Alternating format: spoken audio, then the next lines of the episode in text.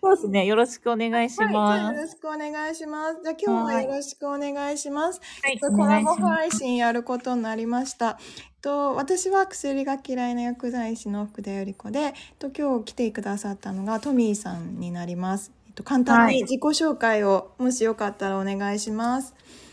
はい。えっ、と、私は、えっ、と、心の方を一応扱っていて、あの、薬を使わず、結構心が安定すると体調も良くなったりっていうのがあるので、一応そういった方向から、あの、薬剤師っていう立場も踏まえてお話ししたりとかさせてもらってます。よろしくお願いします。えっと、トミーさんは、えっと、私はずっと薬局とドラッグストアに勤めていました。うんうん11年間ほど勤めていました。と、トミーさんは、えっと、えどどういったところに勤務されてたんでしたっけ、病院に3年勤めまして、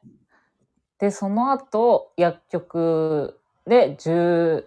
何年かな ?13 年ぐらいやったのかな ?13、4年やって、で、昨年ちょっとね、子供が小学校に入る前に一旦ちょっとやめて、今、自宅で心の方の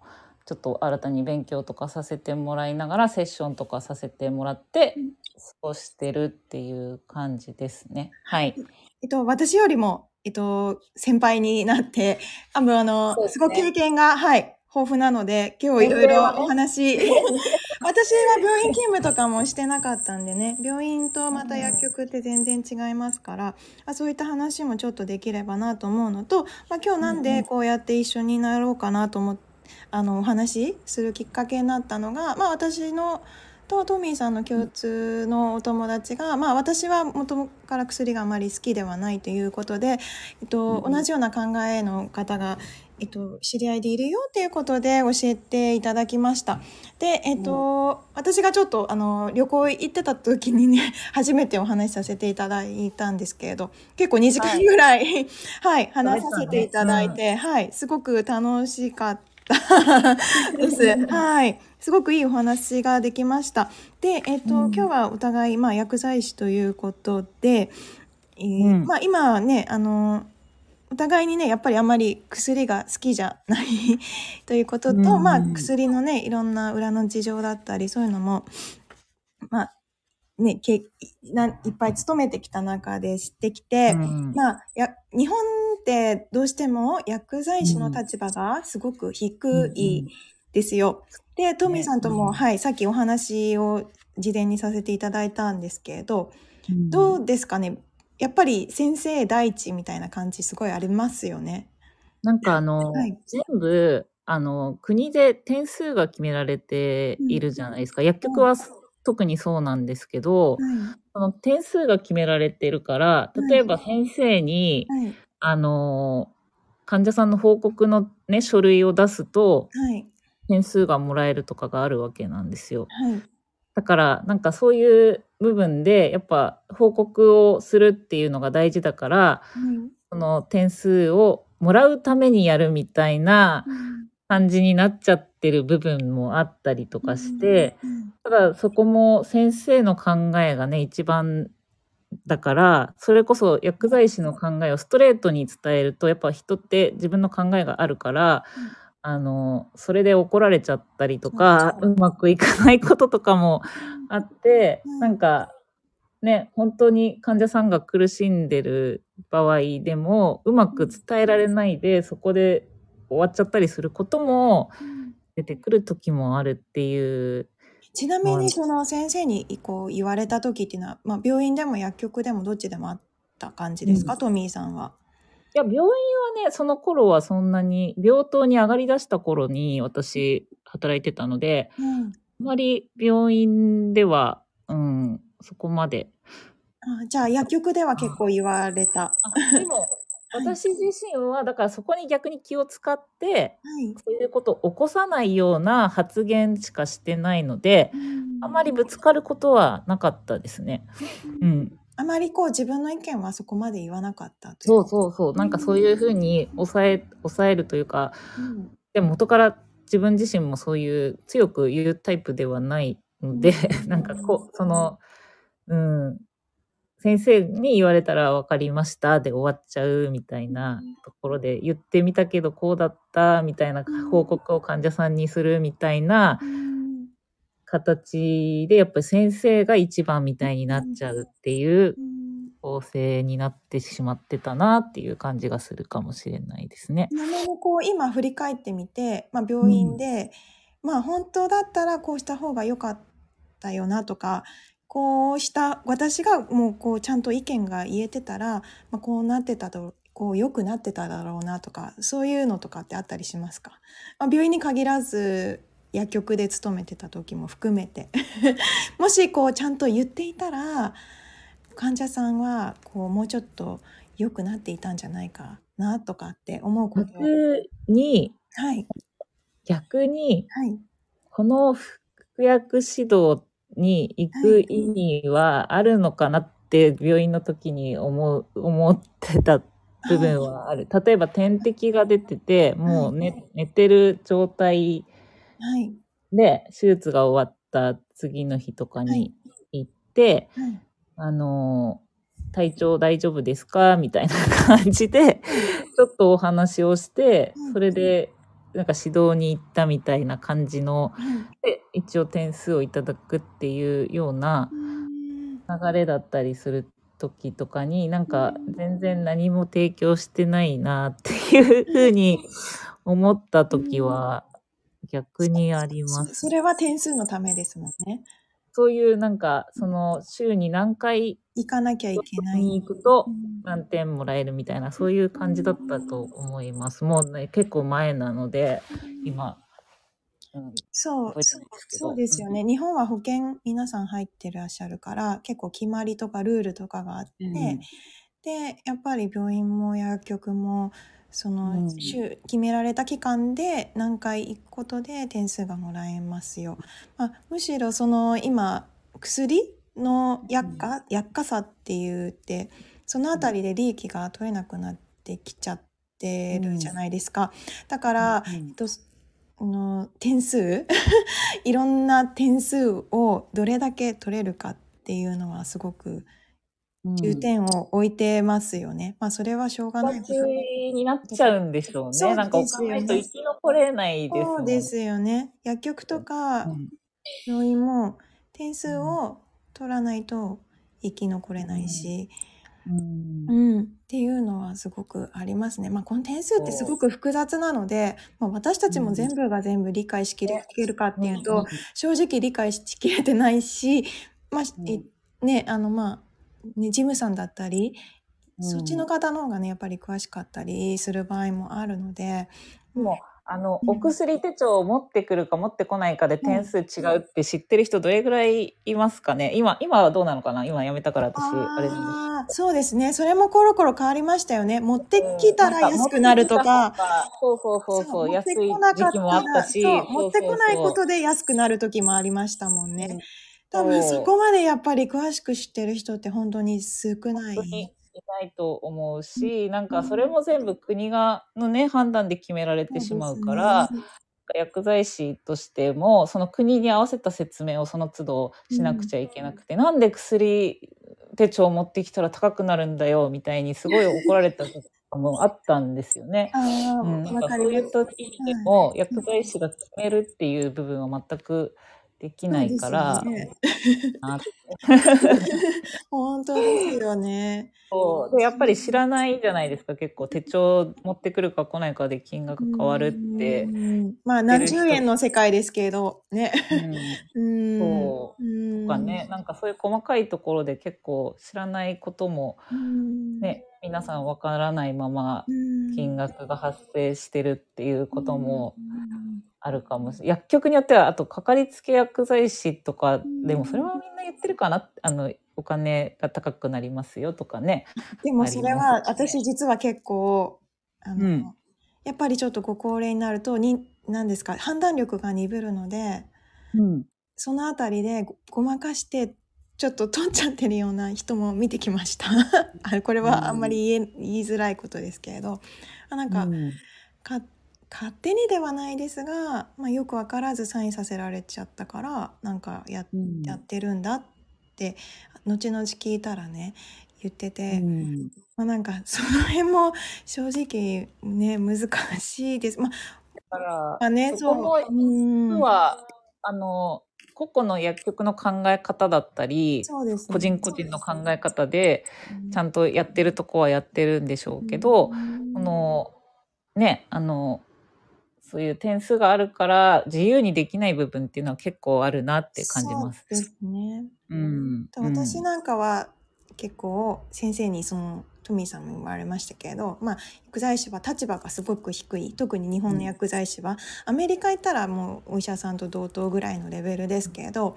日本はすごく立場が低いで、えっとうんやっぱり、あのーちょっと提案したりまあおかしいなと思った時に、まあ、ちょっと言った時に、やっぱりかなりお叱りの言葉を得られて、えっと、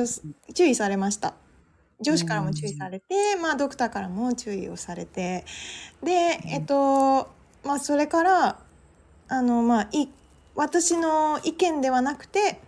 まあ自分でお調べになったことのことを、うん。えっと、先生にちょっと言われてみてください。決して私から聞いたということは言わないで、えっと、自分で調べたからこれはどういう理由でこの薬が出ているのか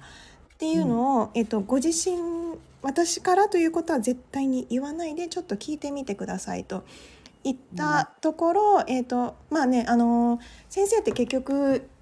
うん。年齢を重ねれば重ねるほど、えっと、同じ情報をずっと継続的に出してしまうんですね。うんうん誰もそうだと結構多いと思うんですけれど、まあ、変更ってなかなかないんですよ。あの時に、えっと、やっぱりこちらから何かやっぱりなぜこの薬が出たのかなぜこうなって変わったのかとか、どうしてこれが出てるんですかとかちゃんとこちらから積極的に質問しない限りは絶対に、えっと、うん。先生はもう年齢は重ねれば重ねるほど変えてくれることはないしむしろ追加になる一方だと思ってます。そうそういう例の方が多いので。うん。で、えっと、私の場合はやっぱりちょっと検査数値をすいろいろ見た結果なぜこの薬がずっと出し続けてるのか、完全に副作用で体調が悪くなっちゃっている方を見てきて、で、えっと、ご自身でちょっと聞いてみてくださいということで、えっと、提案しました。で、えっとそしたらやっぱりあの先生もあなんで出しているのかやっぱり疑問を持たれて、えっと、少しずつお薬が減ってでうん。結果その副作用もなくなって体調も良くなってあのうん。回復していきました。びっくりするぐらい。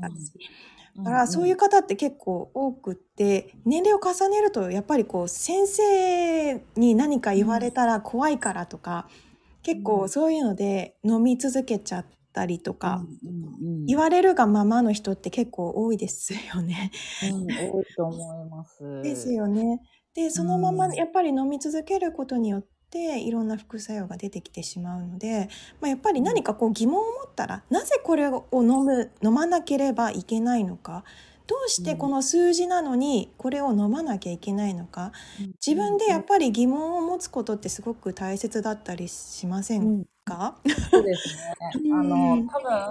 分うん。今のなんかシステムがしょうがないのかもしれないけど、そうですよね。持たずに、うん、やってる方がほとんどなイメージ。そうですよね薬剤師も、私もでも結局働いてる時は一緒で、うん例えば、あの、この逆に疑問を持ってきてくださる方いたんですよ。週刊誌にこういうの書いてあるんだけどどうなのっていうような質問とか。で、その週刊誌の情報が例えば本当だとしても、やっぱり立場上、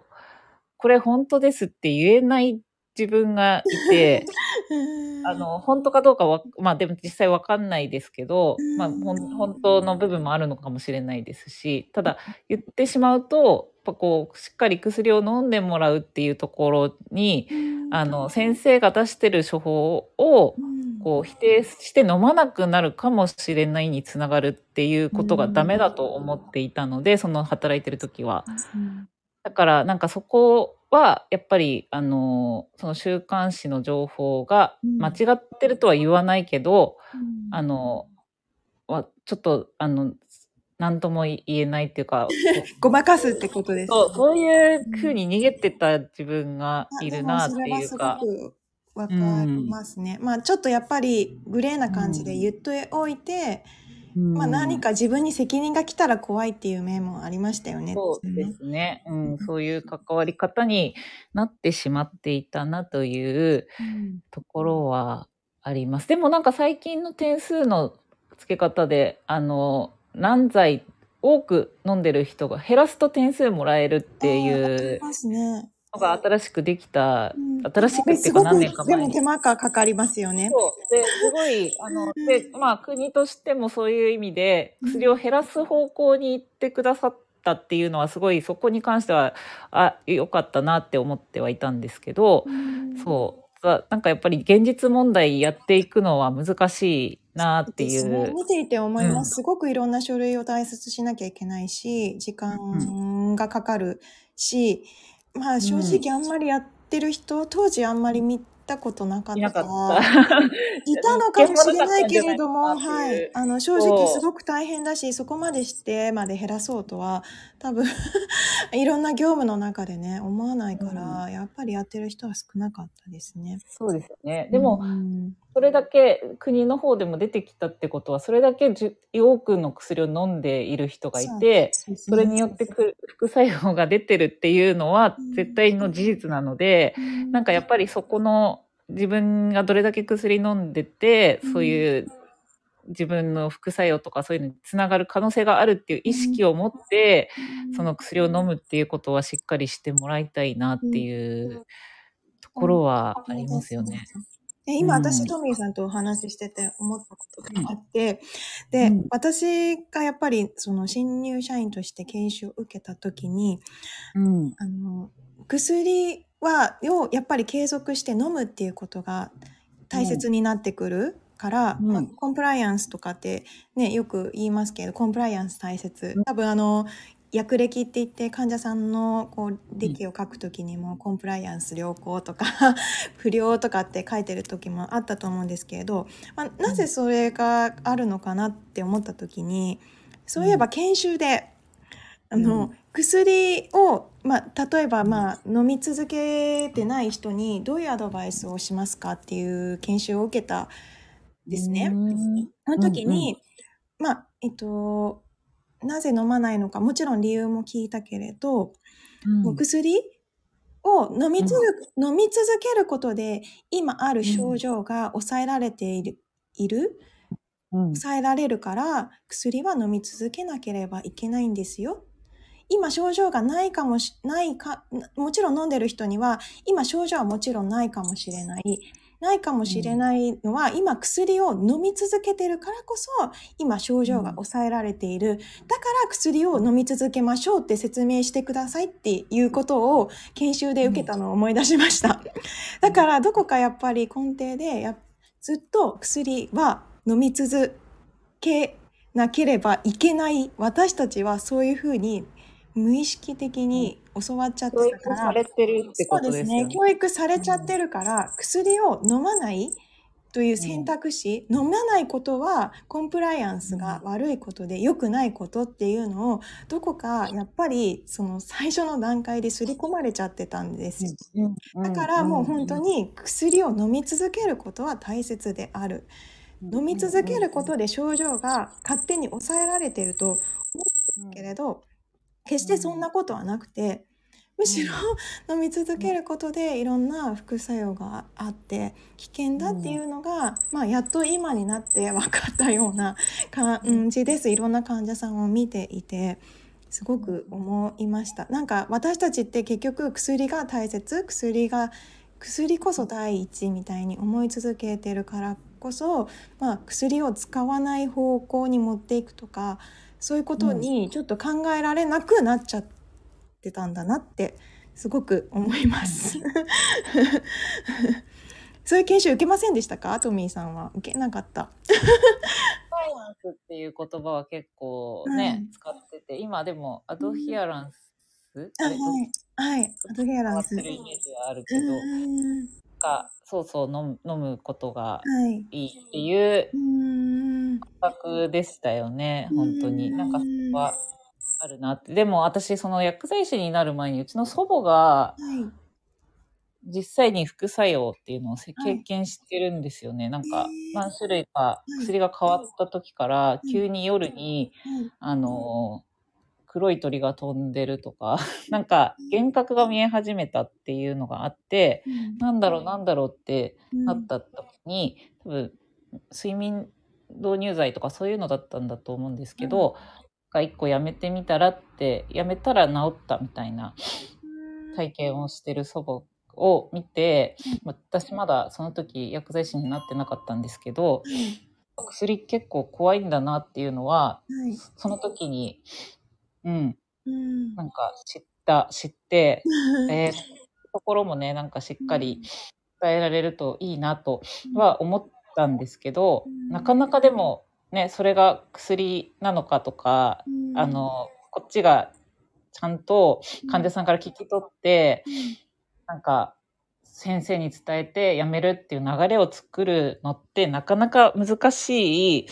なんか構構造じゃないけど状態になって、まあ患者さんもね早く帰りたいからあんまり長く喋ってくれ そうですね。そう。ねでだしなんかうん。うん。ねなんかその何ですかね。逆にでもちゃんと活用してくださる薬剤師さんと話すとすごい楽になるって言ってくださる人もいますけどなんかそういうところを考えるとうん。いろんなね、なんかそう、伝わらないで終わっちゃうこともあるだろうし、気づかないまま言ってる人も結構いるのではないかなっていううん。感じは、うんあるかもそうですね。そう、うん。トミーさんはそういえばそのダイエットダイエット系もなんか配信されてらっしゃってて、うん。そうダダイエットしのけねダイエットし始めたきっかけっていうのが何でしたっけ？たたダイエット、あ、あ私そう自身がそうそうそうそうそうダイエットとかまああ。私なんかはもうやっぱりダイエットプログラムしてますけれど、のそ、の何ですか？薬ではなくてまあそのうん、生活習慣病とかって元の根底はまずは食事と運動じゃないですか。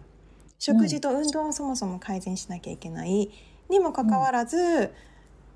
まあね皆さんそこがちゃんとできないんですよね。できないからうんうんうん。薬が処方されてしまう。そう食事すごくねトミーさんも多分大切だと思ってらっしゃいますよね。違う、はい。そうですよね。はい。かうんら本当に私はね食事がまさしく薬だともうん思ってるし、やっぱりそのせ生活習慣病であったり糖尿病であったりさっきお話しした副作用で悩まれてらっしゃる方もやっぱそういう系のお薬を飲んでらっしゃってて。でも、うん最初の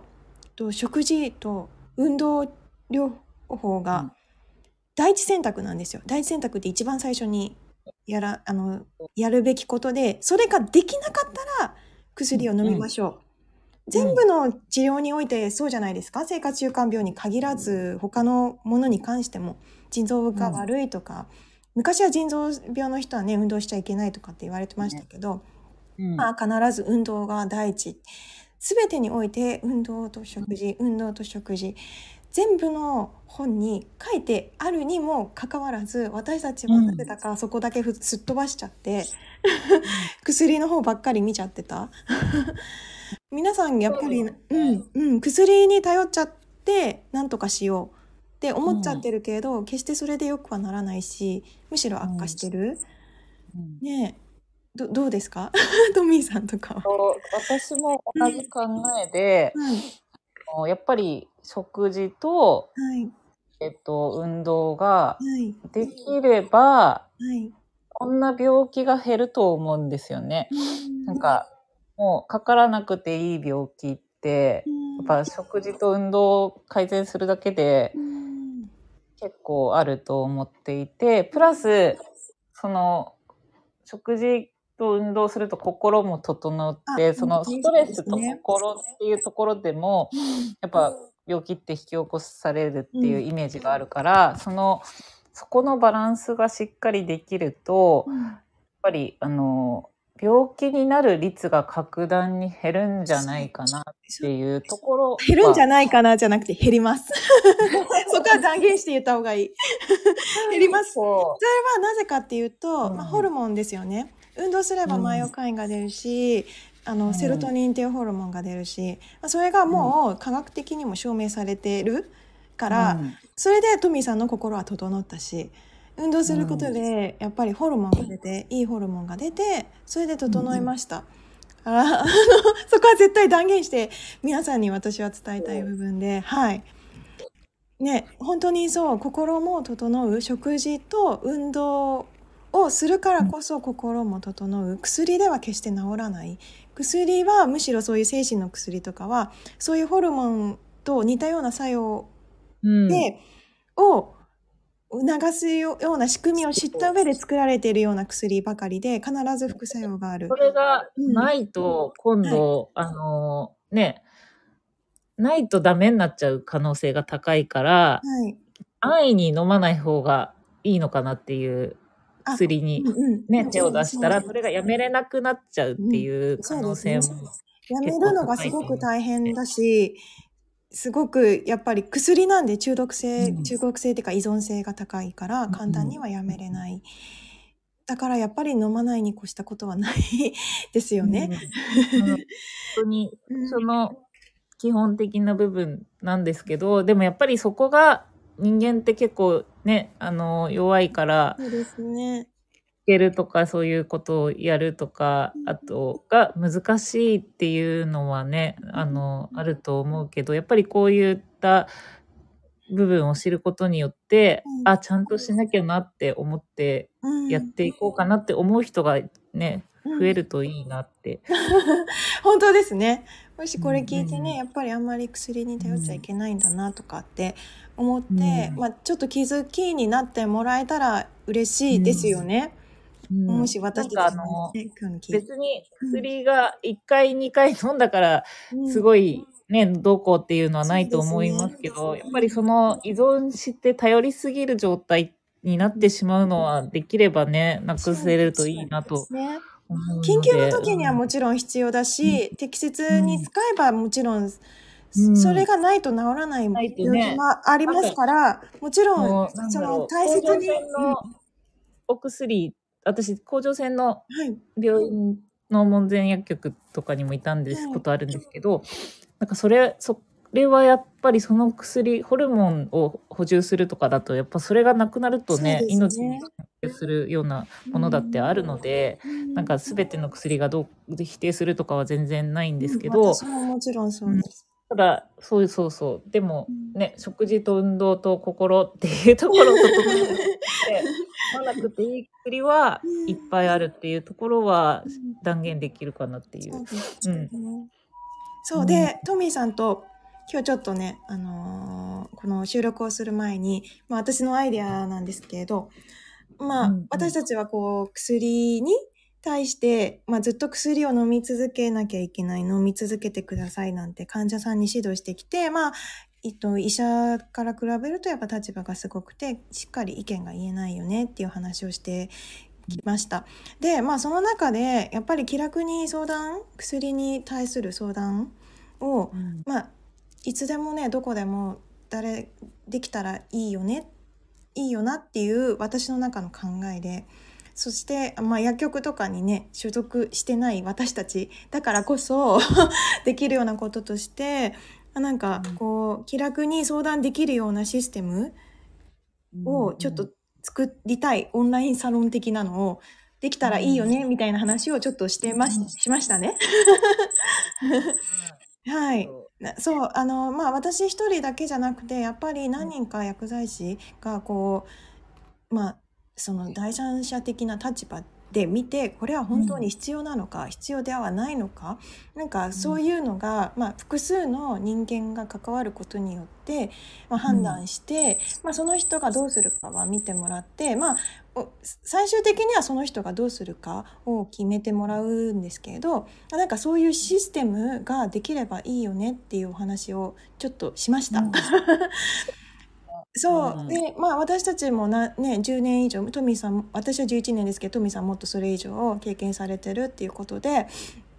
まあそういった人たちそういった仲間が集まってまあうんあの意見が述べ合える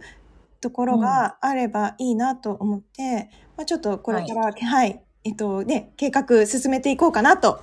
思ってるのではい、はい。もしなんか興味ある方がいたらねあの私でもトミーさんでもどちらでもいいので、まあ、メッセージいただければね あのはい。あの募集してるので